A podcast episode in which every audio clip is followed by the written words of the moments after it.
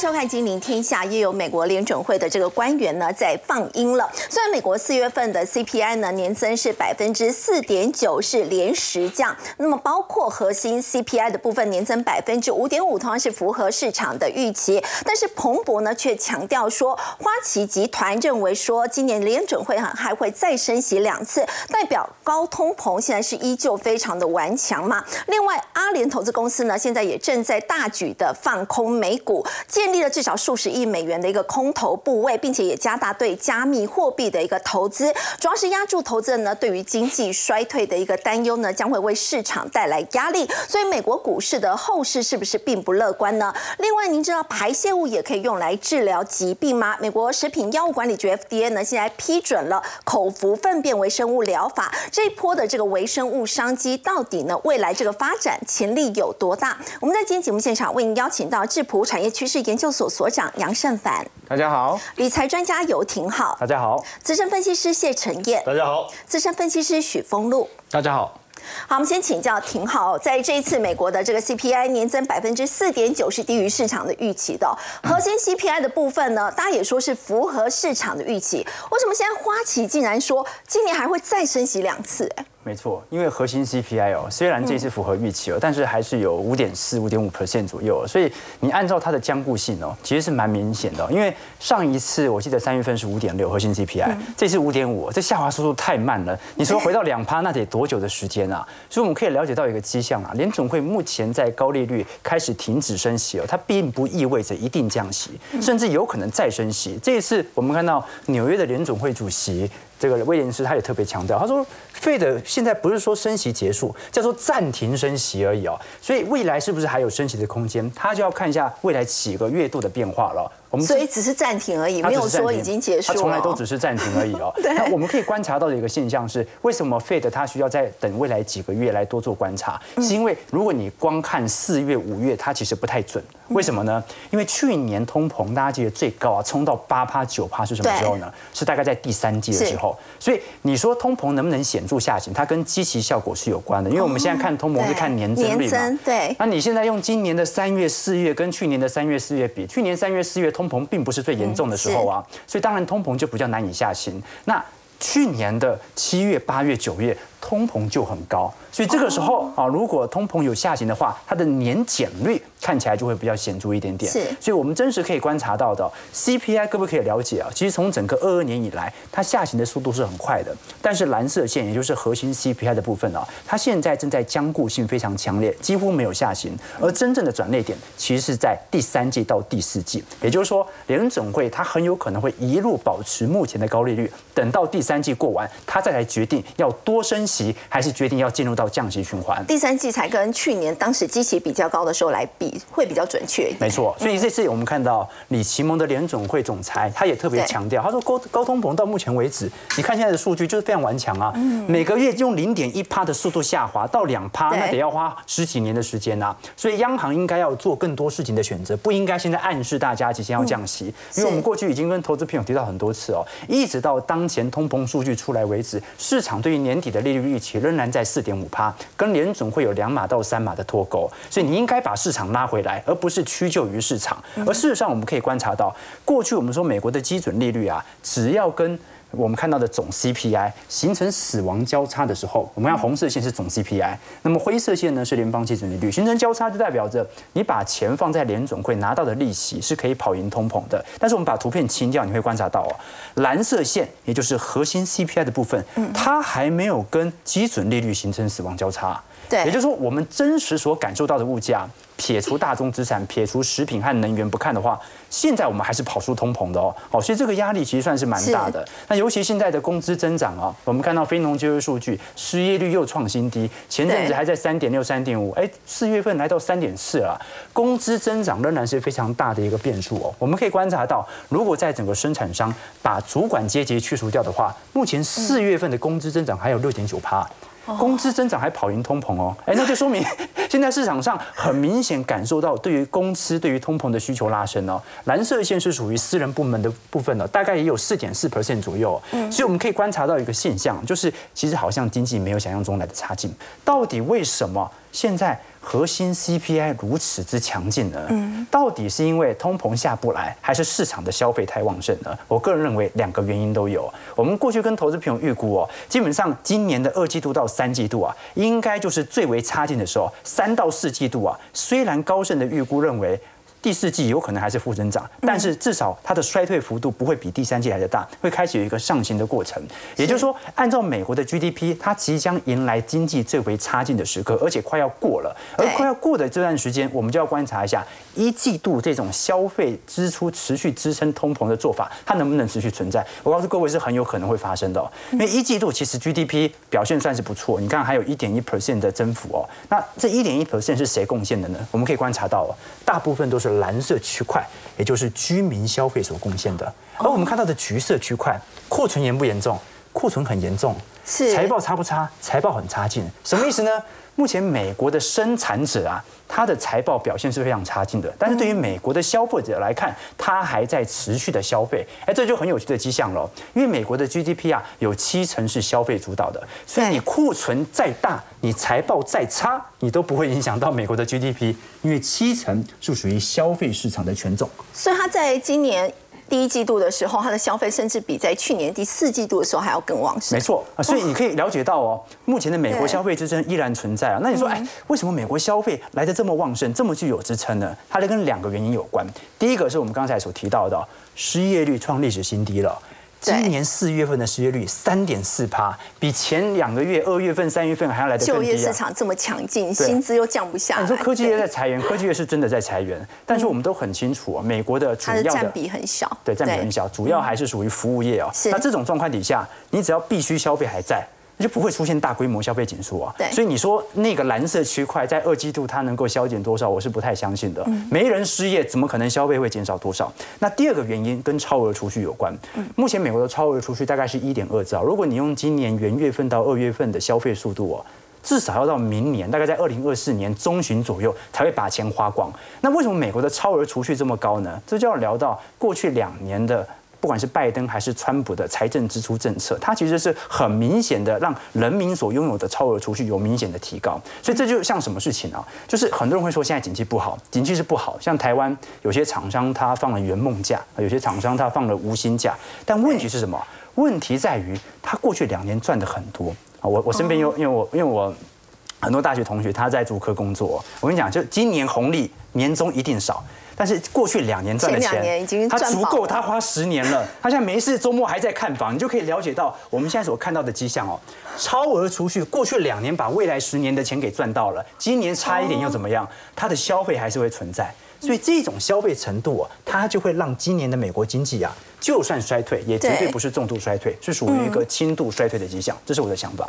好，不过我们说到现在，除了这个我们说到这个通膨的问题嘛，似乎没有那么快会整个降下来之外，还有让大家觉得，哎，现在马上哦，就是迫在眉睫的问题，就是债务上限陷入僵局。不过挺好，大家也会觉得每年都要吵一次啊，到最后应该还是顺利解决吧。这个债务上限呢，其实跟我们刚才讲到通膨最直观的，就是拜登这个变数哦。众议院议长麦卡锡跟拜登之间，他的政治利益的交换哦，麦卡锡。我们看到众议院这一次其实已经通过了债务上限的法案，他的目的就是只要你在明年总统大选之前，你不要有任何显著的财政支出或者大规模的财政计划，我就让你债务上限延后。但是民主党可不是这么想的，民主党说我现在债务撒钱，我民调这么低，没办法做有效的吗？对，所以我个人认为。每次我们看到美国的债务上限问题哦，它其实就是一种政治博弈和利益的交换哦。事实上，美国过去以来已经提升了七十多次的债务上限了。每一任总统，拜登已经提高两次了，川普提高三次，奥巴马提高了八次哦。但是我们现在可以了解到，为什么现在会有明显僵持的迹象在，就来自于国会上，麦卡锡其实已经提交了自己的法案，你只要停止做财财政支出，我就让你通过。是，现在问题反而是卡在拜登这边，他要用什么样的态势哦？我们可以观察到最近。盖洛普针对美国各大经济领导人的信心哦，拜登在信心程度上啊，最没有信心的就是他了，有百分之四十八是没有信心的。你对于鲍尔啊，顶多就百分之二十八没有信心。耶伦是还有百分之三十一哦。那民主党大概百分之四十一，那共和党的部分呢稍微少一点，三十三。你可以了解到，拜登目前在所有的领袖当中啊，他的身世甚至比拜鲍尔还来。对他最没信心。哎，最没信心。他最没信心，他有没有可能真的就像二零一一年的奥巴马一样，放手一搏，我就让政府关门？政府关门，它会有点副作用。比如说二零一一年，当时美国公债本来是 Triple A 等级的，被下调了一个 A 到 Double A，那对于美债价格有非常显著的沉重。所以待会陈云哥也会提到，为什么这一次 CDS 价格大涨？明明大家都知道债务上限是假议题啊，你为什么上行力度来的这么快呢？很明显，华尔街在逼迫两党，你赶快谈成协议。去年美债我已经跌很惨了，你不要再来给我一个降频，让我跌下去哦。所以这就是我们观察到的迹象。但是回归到通膨，如果这一波是共和党的法案能够顺势通过的话，对，那就说明今年的通膨下行速度应该会加快，因为不会有财政支出了，那就是短痛。短痛完之后，美很快美国就会迎来经济的复苏期。但是如果拜登啊耍了一些小手段，最后呢，民主党的通过，哎，民主党占上风的话，那就是长痛了，因为你的通膨不知道因为加温。对，你看财政支出。二零二零年到二零二一年的支出啊，一直到二二年到二三年，通膨的效果都还在。现在这一波又撒出去，那通膨什么时候才能够降温呢？好，所以一个是短痛的一个区别，一个是长痛的区别。短痛两套剧本。对，但我个人认为短痛其实对于市场的帮助性比较来得快了。嗯，好，刚廷浩带我们看到，针对美国这个债务上限的问题呢，现在是僵持不下的一个情况。那么两套剧本，如果说呢，在这次共和党占上风的话呢，那么就会是短痛；但如果说是民主党的话呢，恐怕呢这个通膨的问题呢，还是会更加的一个严重。所以，我们说到美国现在呢，在一连串的这个升息之后呢，是不是整个经济已经站在了悬崖边呢？要请教这个陈燕哦。我们看到美国证券交易委员会的主席说，如果在这一次美债的这个谈判结果不如预期的话，可能会让金融市场暴跌，股市会暴跌。对，因为呃，原本大家还保持着一个经济有软着陆的一个可能性。对。可是为什么现在软着陆的几率可能下降？不是没事，而是你可能面临的是更可怕的硬着陆啊。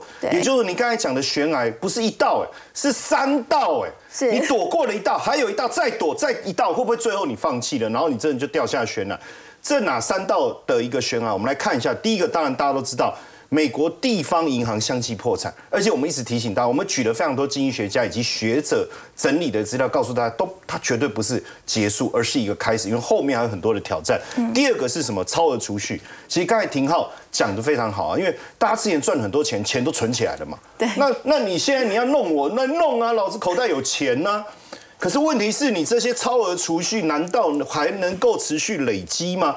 目前看起来储蓄消耗的速度相当的快，哦，而且现阶段我相信这个呃美国政府也不可能再像之前一样发钱了吧？直升机撒钱还撒，再有钱也没用，年底前就花有可能耗尽。那当然你不可能耗尽才改变你的消费行为嘛。对。当你开始发现你储蓄下滑的速度很快的时候，你的消费行为用预知呃预期的角度来看，已经会开始改变了。这是第二个悬案，第三个还是债务上限的问题了。也就是你两党再怎么吵，再怎么吵。那其实吵架这些人都很有钱，那他们没事，可是问题是债务上限的问题会影响非常大。对，所以 CDS 的部分，哎，廷浩怎么知道我要讲什么？这是有未卜先知的能力了哈。这个 CDS 的利差，现阶段来看已经扩大到百分之一点七二，创了历史新高。但我要特别，为什么这件事情很重要？过去我们在讲 CDS 利差的时候，我们就是在讲葡萄牙、西班牙这一类、意大利这一类的。嗯，美国都是。在那边笑啊，说啊，你看你们的债券的问题，对不对？可是我们现在既然看到是美国的 CDS，这代表什么意思？尤其是一年期的，代表目前市场上的投资人可能担心债务上限的问题，短期间无法解决。一旦无法解决，美债出现违约的时候，那你要怎么样来确保你的风险？那 CDS 就是一种。债券的保险嘛，所以当你 CDS 的价格越高，代表违约的几率越高。结果现现在既然大家会认为美债会违约这件事情，倒是让我觉得特别的担心哦。所以为什么债务上限问题一定要好好讲一讲？那五年期的 CDS 呢？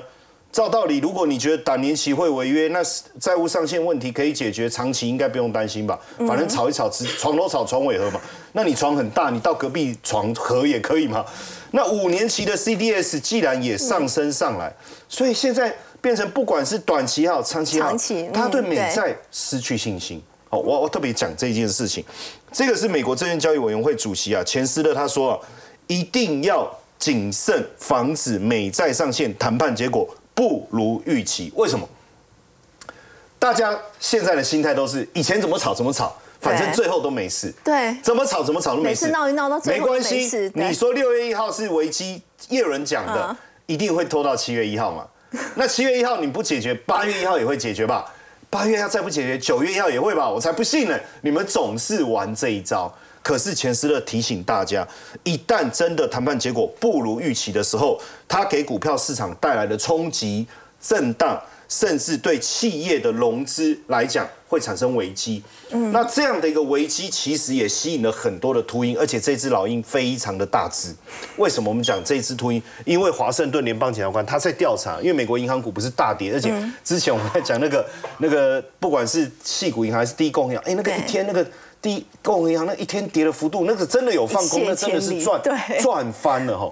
结果现在传出来是谁？阿布达比皇家集团，他们既然目之前他们他们怀疑是他，那现在又做了一个数十亿美元的空头部位了，也就是说，他们认为这一个，我觉得跟钱斯勒所思维一样，就是说，如果你债务的问题没有办法解决的话，对美股来讲是一个很大的冲击。所以阿联王室现在是在放空哎，美股，他们用行动来表示他们的 看法放哦空美股对那实际上，这个阿布达比皇家集团之前也一直在获利了结，对不对？嗯所以你要特别注意了哈，他们现在转向了哈。那当然，如果联如果说哎联总会发出降息的讯号，大家当然会觉得说，哎，怎么样增加美国的部位？嗯可是，在还先等于他先看空，等到你大跌以后，你再来增加你的部位。哦但但是目前他还是看空的。我要提醒大家哦，很多人就说没跌啊，没跌啊，没跌啊，对不对？有人看到我都不叫我谢承彦，都叫没跌啊，没跌啊。好，但你看哦，S M P 五百确实没有跌，可这是罗素两千哦。嗯。对如果以罗素两千来讲，这三个月已经跌了十五点五趴了。对所以实际上有没有在反映美国总体的一个情况？有，不止美国，我们再看欧洲。哦，我们在看欧洲。之前大家不是觉得欧洲感觉比预期来的好吗？不是感觉没事，可是实际上没有，大家应该看我们这期节目已经吃饱了哦，所以应该比较没有问题。你看哦，这个是欧洲的目前的一个情况哦，大家都会觉得说，哎，好像没有听到欧洲有什么坏消息。可是实际上，欧洲目前的通膨还是严重，所以欧洲央行它开始去思考升息的循环可能要延伸到九月，因为目前通膨的状态来讲，他们认为到二零二五年下半年都不会掉到二，所以它必须要持续的升息，甚至维持一定高高水准的利息。是那是这四日升息一码到三点七五，后面还有三次会议，有没有可能持续升息，然后把基准率直接拉高？我觉得目前看起来很大，因为我们反映在实际的生活上，你看欧盟哦，它统计二十个欧元区国家的 CPI 是百分之七。虽然有压下来，可是还是很高。对那食品的价格的的的增幅是十三点六，这个很可怕，可怕到什么情况？现在法国北部的德南，他们现在是持续就从疫情之后持续在发这个五百块的券五十欧元的消费券。嗯。可是问题是拿了这个消费券，你当然都用在吃的身上，但是他们说连麦当劳他们都不太吃得起，因为涨价的速度太快，而且幅度太大，这是一个问题。所以前美国财政部的经济学家巴特他就讲说，除了美国以外，欧洲也很可怕。嗯你看现在欧洲央行一直叫银行去放贷、去放贷、去放贷，对不对？好，可是放贷之外，你俄乌战争的问题还在。嗯，而且如果这些放贷的情况恶化，因为我们现在已经看到。银行已经开始在紧缩了。嗯那你如果之前放贷出去的部分产生问题的话，会不会又是另外一个信贷风暴？信贷风暴有没有发生？我现在告诉各位，ING 什么讲？怎么讲？统进行中。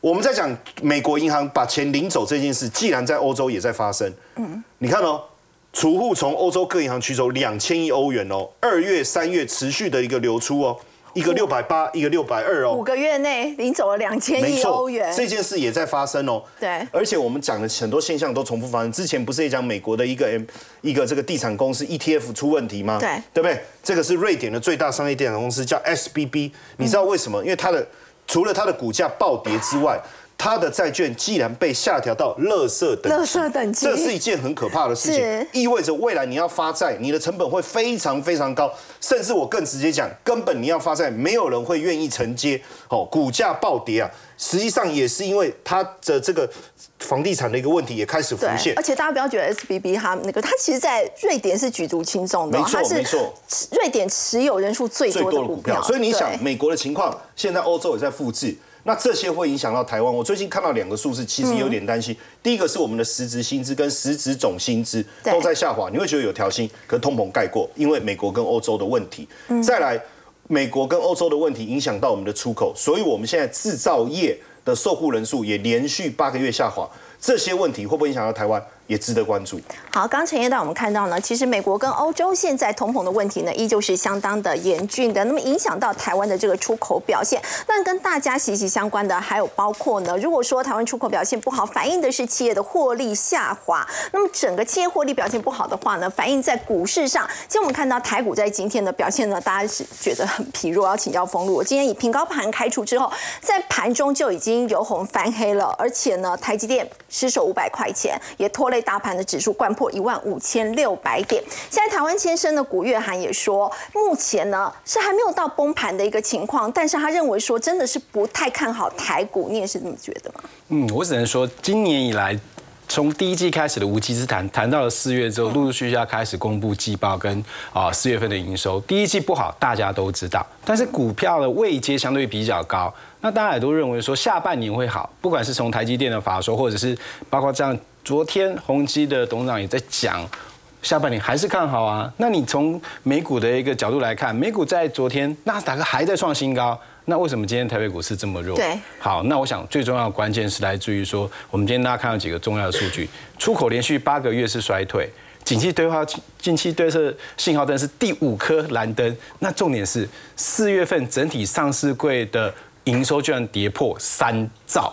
这个是最大的最后一根稻草了啊！当你都看到这些之后，你就没有办法在这边再继续做在拉抬今年。以来的次低表现。对呀、今天盘后的数据来看，其实投信、自营商家啊、外资加起来，其实卖的也不多，尤其是外资才卖七十亿。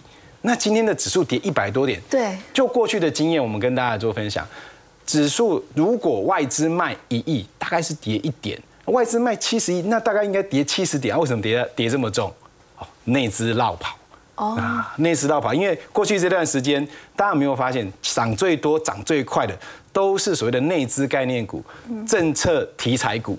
我觉得这是现在市场上在做一些本益比的修正。毕竟啊，这些题材股有一些本益比真的太高，尤其在军工股，很多本益比太过于高；生技股也很多股票太过啊，本益比太高。所以这个是我认为今天下跌主要的原因。那在技术面上，你可以看到，哇，这个跌破了季线之后反弹站上去，但是来到月线一直没办法有效的攻克，量能在这两天啊，可以发现慢慢的开始萎缩，攻不上去，只好做了一个休息。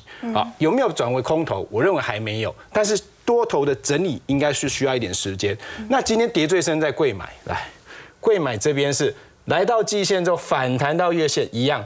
没办法有效站稳就往下重挫，那这一根因为是跌破季线，跌破季线之后卖压就出来了。其实早上很多个股还是在平盘附近，对，接着之后就嘣一针就往下走。嗯，好，那我们就来帮大家来去做做分析，说大家现在应该手上最多的大概就不出这三个类型啊，因为大家都想政策加持嘛，五二零行情今天嘛。生技股真的是表现很差哦，就是跌。然后还有刚刚封路所提到的，我也有政策加持的，包括像是军工啊，包括像是在整个这个储能的部分，在今天全部都是出现拉回。所以要请教封路，这个拉回到底是我在先前已经涨多的之后的补跌，那么还是呢，真的它是整个已经开始出现回档了？嗯，好，我认为其实如果从整体的结构上面来看的话，以军工股我们来看，这一波最强带头大哥一定是无人机的雷虎。那你看雷虎它的营收，哇，月减，哇。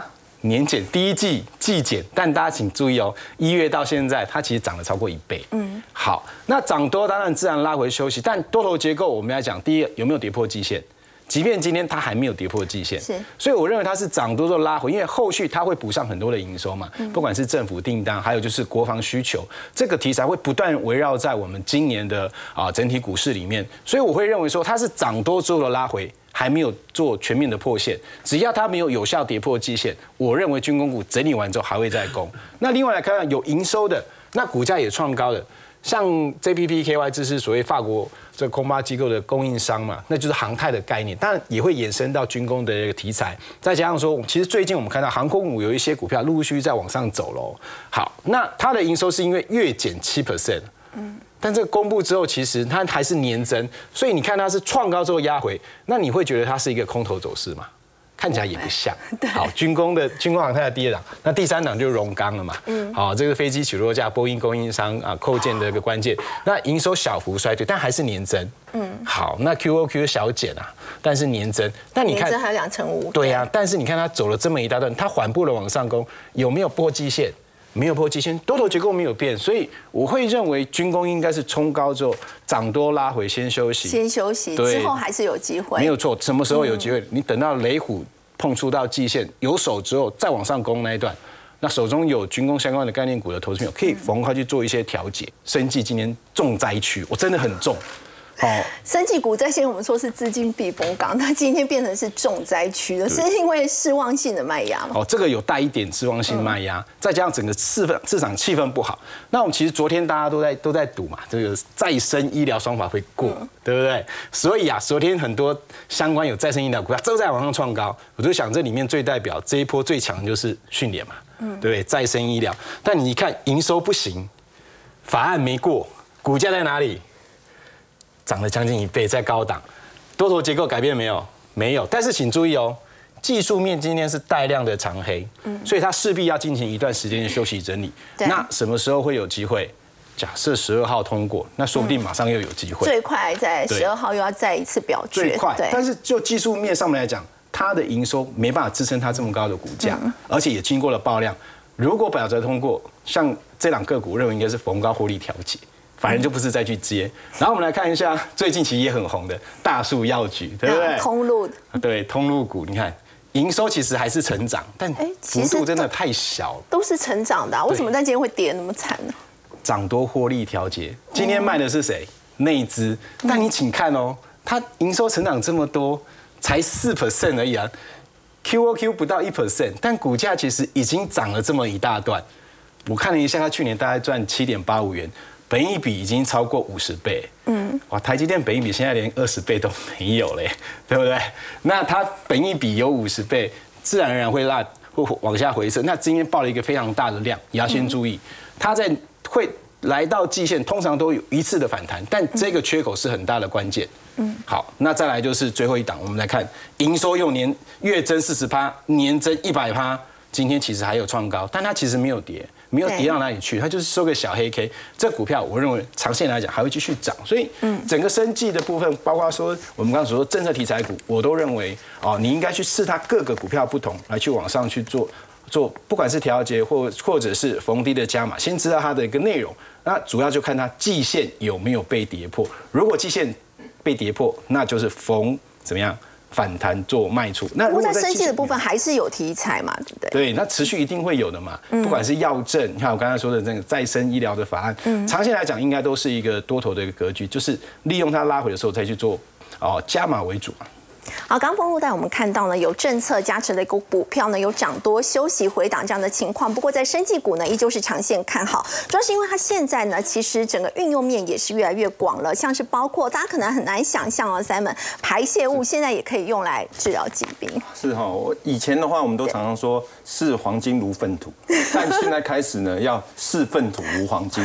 对，主要哈，我们知道说以前肠道这些其实都没有经过美国 FDA 这些的认证。就是许可，但是呢，在这几个月，其实美国 FDA 这边陆续许可，一个是叫所谓的女白塔，女白塔的话它是灌肠的哦，但是更厉害的话呢，是在今年大概四月的时候，所以跟雀巢联合唯一一个口服的便便微生物哦，对，叫 VOS，所以它真的是用排泄物做成的吗？对，它是从排泄物从健康人的便便里面呢去萃取所谓的。细所谓的细菌的一个孢子，然后平均它在在就会有五十种细菌，然后就可以重建我们原来的一个肠道。那其实它花了非常多的钱哦。雀巢这边的话呢，大概花了二点二五亿美元，才取得跟他合作，然后呢共同开发，以后可以商业化以后，他也只能再拿五十趴的获利。所以可以说，现在整个的一个所谓的我们所谓的微生物这一块，其实是一个非常大的生商机。尤其它这个商机的话呢，是来自于我们常常如果是老人或是一些医院，你吃任何抗生素都没有用，嗯然后呢，你只能就是一直腹泻，甚至有人腹泻到死。所以呢，就要吃这种药。吃这个药的话呢，它就可以把所谓的复发性艰难、所谓的梭菌的一个相关的感染给给排除掉。然后它这样一个疗程的话呢，也大概要两万美金。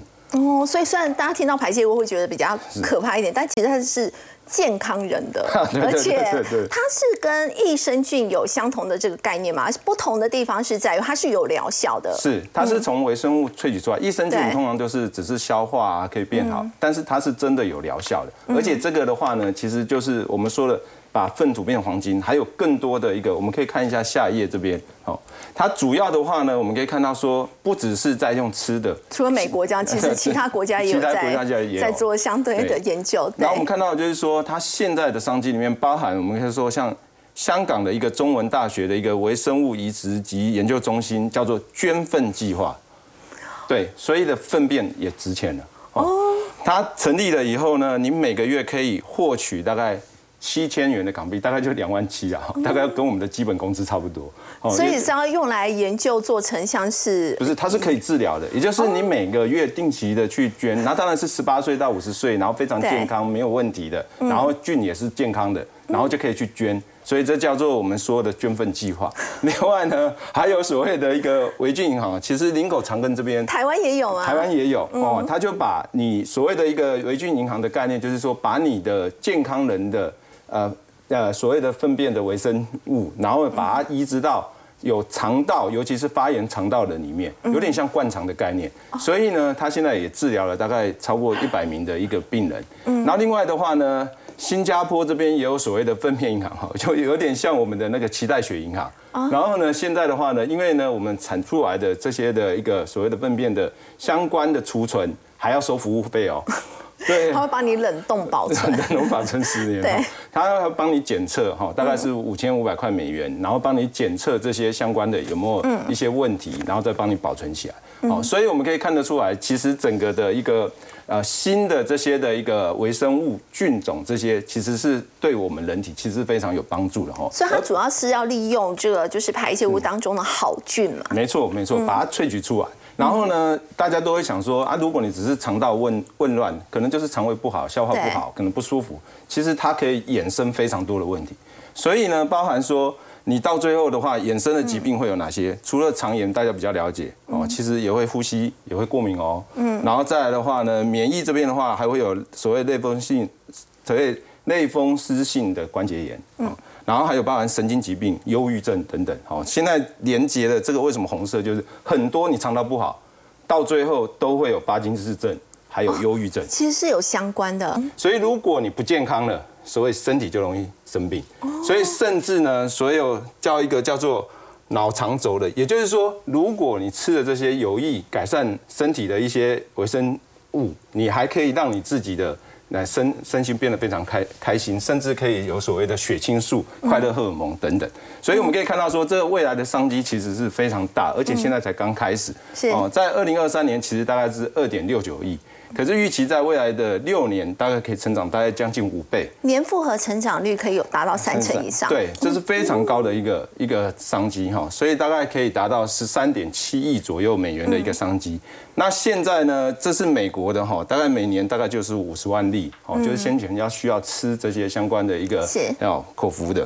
然后另外的话呢，除了新新药的开发，还有包含疗法的开发。所以我们看到就是前面的一个 CDR 以外呢，另外还有所谓的一个发炎性的所谓的叫做 IBD，另外还有癌症、大肠癌，嗯，等等。对哦，所以我们可以看到说，这些的话就是新药持续在做，哦，持续在发展。另外一个是疗法的开发，哦，也就是前面提到的，包含说，哎，微生物移植的服务，还有粪便银行，还有捐粪计划。嗯所以我们可以看到说，这个商机其实是快速的在成长。那台湾呢，其实现在我们的厂商其实有在发展哈。哦，台湾厂商已经有嗅到这个商机了。对对对，所以我们也看得出来，其实台湾这边的技术也还不错哈，还不错是来自于两个，一个叫做关键技术，还有一些关键的一些专家跟菌种。那关键的技术就是说，你要做这个的研究呢，一定要先去鉴定这些相关的一个呃菌种是不是合适的，然后帮它分离，还要培养，还要筛选，还要监控监测这些的菌是有没有问题，最后你还要保存，还要移植。那关键的一些专家里面，包含我们大家比较常常喝到了哈，就是 LP 三三，然后另外，对对。对，然后另外的话呢，还有红菌哦，什么什么啊，什么加的哈，加的红曲哈，然后另外的话呢，我们看到就是其实还有一个新的哦，所谓的 PS 一二八，现在也是新的所谓的益精神益生菌，就是说它其实是从我们客家的那种腌的那个菜里面的福菜提炼出来的哦。对，那体验出来之后呢，其实吃了之后呢，是可以让你的呃身精神变好，然后身心也变好哦。所以我们认为说，商机的方向就是以前可能是传统的益生菌，然后你是用来改善消化系统、提升免疫力，但是新一代的呢，它是着重在改善，包含高血脂、高血糖、肥胖，还有抗癌，还有你的精神压力哦。所以我说。这些的商机呢，随着大概二零二三年，尤其是 FDA 同意过后，当然可以吃的以外呢，就会开始快速的发展。嗯，好，刚刚三文带我们看到的是这个微生物的商机哦，它的这个未来的发展潜力是非常的大的。不过我们稍后也要来看到，也是跟这个保健美容相关的，我们来看到卖面膜竟然可以卖到挂牌上柜。先休息一下，稍后回来。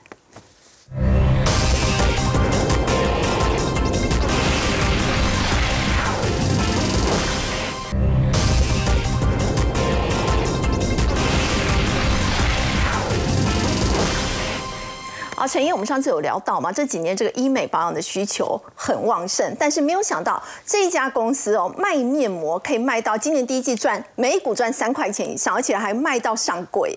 不是卖面，不是卖膜，是卖面膜哦。那过去呢，呃，熬了非常长的时间哦，甚至亏损都还累积超过一亿哦。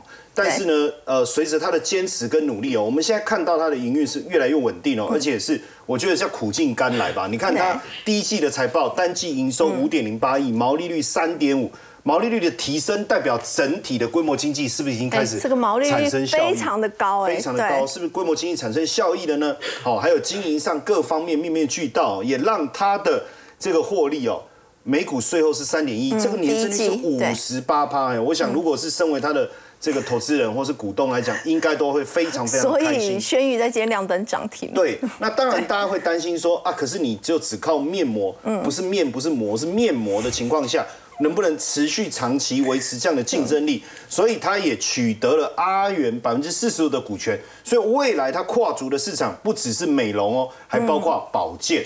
那当然现在以这个疫情之后，我们叫这个这个颜值商机啊，现在你面哎你口罩不能戴了。以前你戴口罩，人家担心你，你是不是感冒啊？现在你还戴口罩，就是不好看嘛，对不对？所以你要想办法保养啊。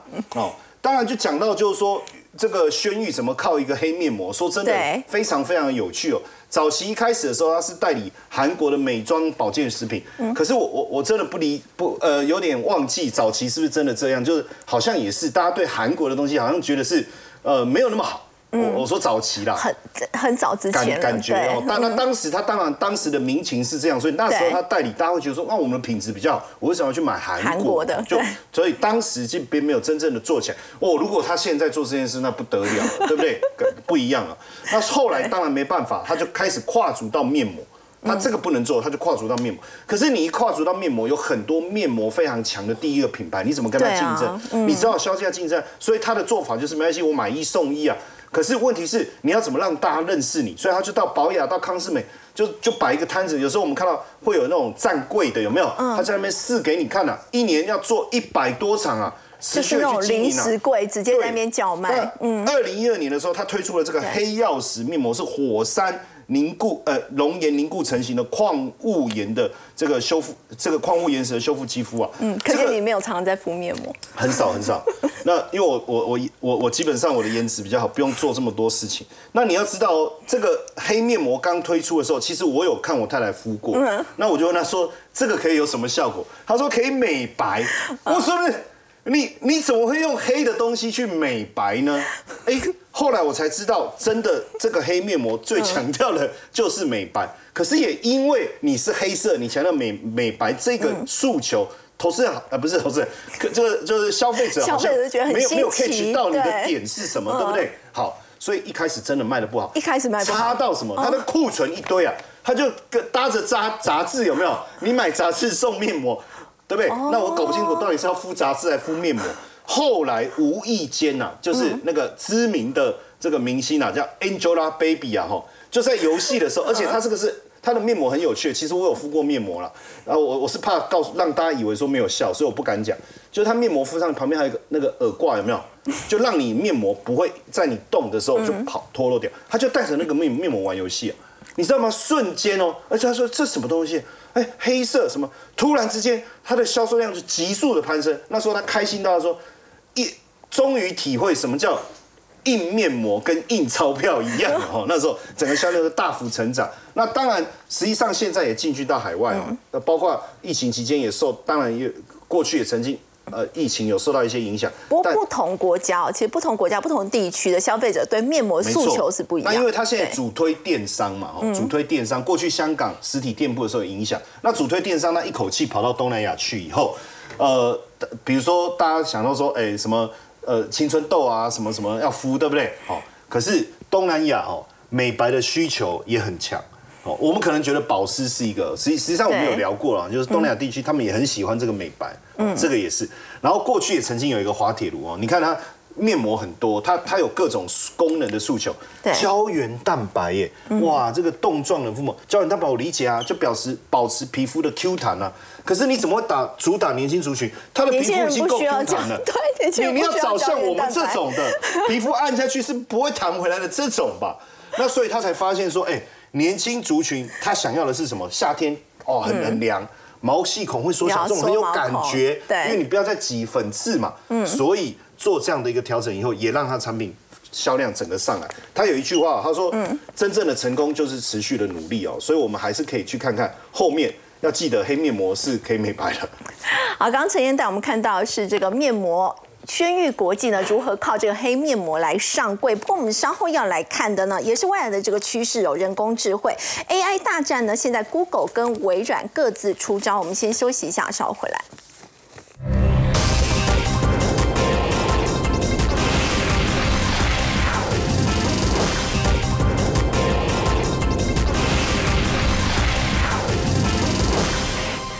们来看 Google 跟微软的 AI 大战哦。Google 在他们的这个年度开发者大会的时候说，他们的 Bar 现在要开发给超过一百八十国，除了讲日文、韩文之外，以后呢挺好，讲中文也可以。不过微软也不甘示弱，他说：“哎，今年这个不会帮员工加薪，我给的奖金会变少，我要全力来发展 AI。”没错，不过老实说了，我细看了一下，他大概影片大概十六分钟左右了，我试图把它看完，但总觉得没有什么令人觉得特别惊讶的点，或是惊艳的地方，可能是过去。Open AI 的 ChatGPT 表现太亮丽了，导致相对而看，感觉好像 Google 只是补。母平了过去并，或者是微软旗下搜寻引擎该有的服务而已哦。怎么说呢？我们可以观察到，这一次基本上主要是两大亮点，一个呢就是 AI 是如何生成式的结合到我们的生活周遭，尤其是延续着 Google 搜寻引擎来做扩增。另外一个是三个硬体的发表，包括它的中阶手机 Pixel Seven A，然后折叠式手机 Fold 以及平板电脑。不过呢，我也观察了一下，台湾都没卖啊，这一波也不打算在台湾上架，所以只能稍微可以。远观不可亵玩焉呐，但我们至少可以承认的一件事情就是。过去我们看到病有的生成式内容，现在 Google 全部都有了。我们过去看到那个病啊，大家最受欢迎的是它的搜寻引擎。我们过去搜寻引擎都是条列式的，当时病呢，它就在旁边有一个生成式的内容啊，来帮助你更仔细的回答。这个时候你回答到的答案，它就不是一个搜寻引擎的网址让你去筛选，而是它它会借由这些它所搜寻到的资讯，直接给你生成式的答案。好，比如说你问他说，哦，请问我在六月份想要去度假，想要去哪几个地方会比较适合我这种喜欢阳光的地方，那它就不会是条列式的，它是直接告诉你，如果你喜欢阳光的话，我建议你在六月哪几个地方的温度会比较舒适。所以这种是搜寻引擎生成式的内容，这一次开始融合到 Google 当中，那应该很快，因为它中文现在还没有完全开放，但是很快我们使用中文也可以用这种生成式的协助的搜寻方式。再来就大家习惯使用的 Gmail，嗯。Gmail 现在也进行了 AI 的生成式写作。好，简单来讲，就是你只要稍微输入一下，你现在要写信给人的这个人是谁，还有你的用意是什么啊？比如说你要写给主管，祝他生日快乐，感谢他的提拔，那这个时候他就可以帮助你啊生成一系列的写作内容。他单看你要。给他多少的字数，所以 Gmail 现在也是属于 AI 的生成写作。再我觉得比较有趣的是 Google Map 啦，啊，这个是我认为亮点特别大的。就是过去我们看那个 Google Map 的路线图哦，大概都是它其实估时间估的算蛮准的，而且 Google Map 其实有时候我们在高速公路塞车的时候，它都可以非常准确的告诉你前方几公尺即将会塞车，甚至你知道有时候开车开车，它还叫你先下交流道，你想说干嘛下交流道？哎，它是要让你避开那个开车的区间，是。它其实蛮有作用的。而过去我们在看那个虚拟路径的时候啊，如果你想要看要怎么走啊，通常只能点进去地点，然后慢慢的滑，慢慢的滑。但是 Google Map 的虚虚拟路径哦，它这一次是直接用虚拟的扩项告诉你你是怎么走到那边去，帮你走完哦。那包括这一次它所推出的 Image 呢，自动绘图系统哦，过去我们在展示包包啊或者品牌商啊，可能要拍很多照片，不同角度哦，现在拍一张啊，摄影师可能受到冲击很大了，各种不同的版面它都会帮你秀成。对，再像是自动生成式简报，你只要把简报做好之后啊，他可以依据你的简报直接列出你应该要有的讲稿有哪一些，甚至你给他简。这个讲稿，他也可以把简报给列出来。最后就是他所出出炉的这两款新手机啦。不过虽然它是曲面，而且是属于双荧幕的，但是老实说，这个吸引程度啊，跟过去三星所推出来的比较程度没有这么剧烈哦。简单来讲，这次霸的很明显啊，它是要把自己的服务跟 Open AI 来做贴近。但是微软这次也感受到了，就是 Google 砸入的资源，所以我们看到是有压力。微软的执行长哦，纳德拉他特别发 email 给员工哦，说今年可能没办法加薪了，因为我们必须把大。量的资本投入啊，投入到未来 AI 的发展领域，赢过了这一批，我们未来才能够在微软跟 Google 的大战当中取得先锋。好，我们先休息一下，稍后来关注的是呢，现在中国大陆呢，原本会透过东南亚四国呢，在洗产地，在太阳能这个部分，不过现在呢，美国有最新的做法了，对台湾到底是利还是弊呢？我们先休息一下，稍后来关心。